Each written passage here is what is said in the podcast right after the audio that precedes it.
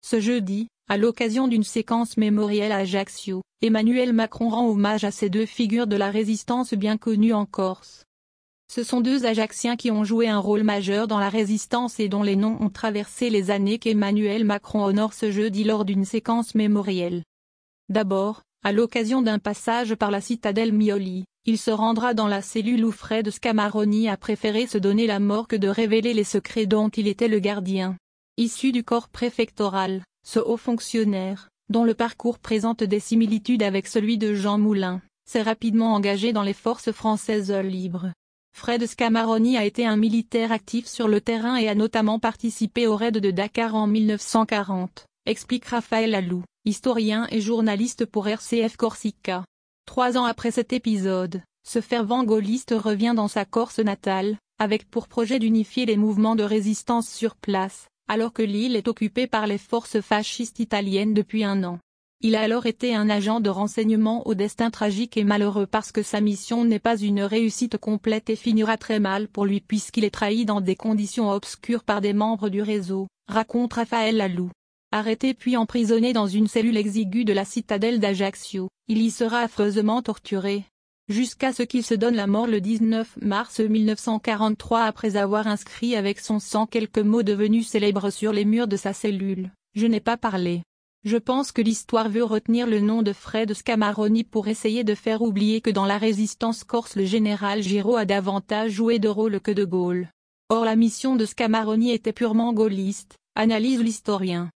Le président de la République profitera également de son passage à Ajaccio pour se recueillir devant la maison natale de Daniel Casanova, dont le nom est étroitement associé à la résistance corse, bien qu'elle n'y ait pas participé directement sur le terrain.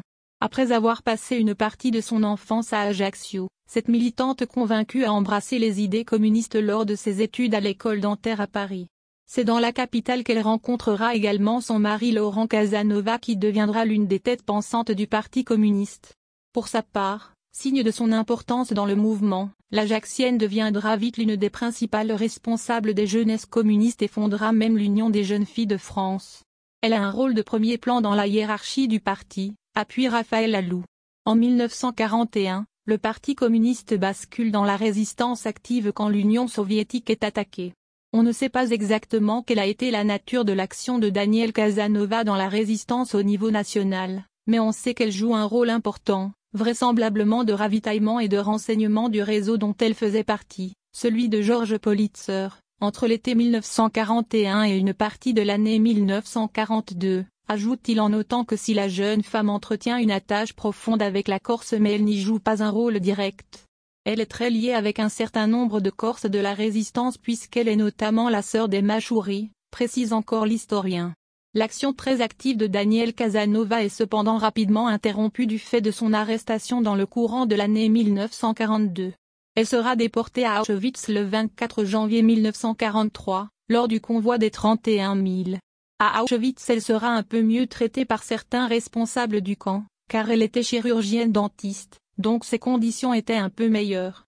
Elle contribuera aussi à sauver pas mal de monde et surtout l'énergie de Daniel Casanova en déportation a maintenu le moral et la cohésion du groupe où elle se trouvait, dévoile Raphaël Lalo en reprenant, elle a un caractère très trempé, très marqué elle a une passion pour la Corse qui transparaît encore dans ses confidences en déportation auprès de ses compagnes d'infortune où elle dit j'ai beau avoir une culture française et le cœur français du point de vue patriotique, je reste corse et profondément corse et en Corse tout est plus beau qu'ailleurs.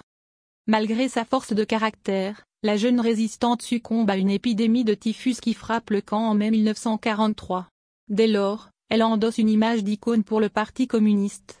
Elle devient une figure dont la construction mémorielle est très exploitée par le Parti communiste au point de donner à tout cela une forme de culte de la personnalité qui a été peut-être un peu contraire à sa logique discrète, souligne encore l'historien.